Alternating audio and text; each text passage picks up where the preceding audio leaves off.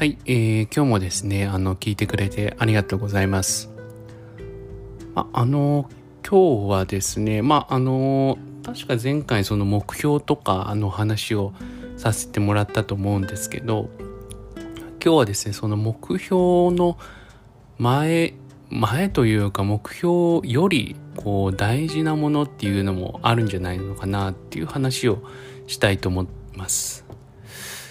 でですねそのやっぱりその例えばこう僕であればその、えー、写真を撮ることが好きなので写真を撮りたいとか、まあ、そういう目標を例えば持つとするじゃないですか。でまあそれに向けていろいろこう頑張るわけなんですけど、まあ、でもそれを達成するんであれば何をやってもいいのかっていうとそれはちょっと違うのかなっていう話なんですね。であのやっぱりその例えばそのそれを達成するために人を傷つけていいのかとか何も考えなくていいのかとか迷惑かけていいのかって言ったらそれは違うと思うんですよね。うん、やっぱりそのその辺はでもこう無意識にできるというかいやそうは言ってもこれはやっちゃいけないよねとかになると自然とあの頭が考えるより体が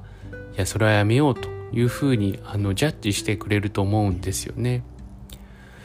だからそんなにその深く考える必要はないのかなっていうふうに思うんですけど、まあ、ちょっと頭の中に入れておいた方がいいのかなって思うことがその目標達成すれば何でもいい何でもいいやっていうわけではなくて例えば僕であればなんだろうな無意識なんでこう意識化するのがちょっと難しいんですけどまあその人が考えたことなんだからそれは肯定しようとか否定しないようにしようとかまあその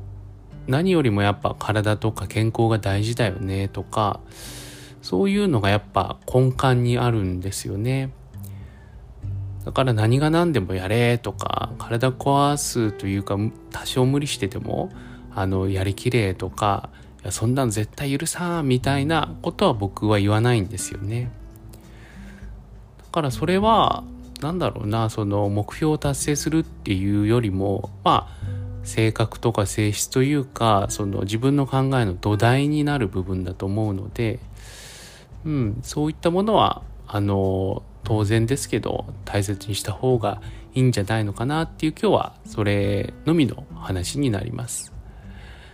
やっぱりこう目標を立てて、まあ、頑張っていくってことになるとそれにこうフォーカスしがちだと思うんですけどそれよりも大事なことってあるよねその自分の中での信その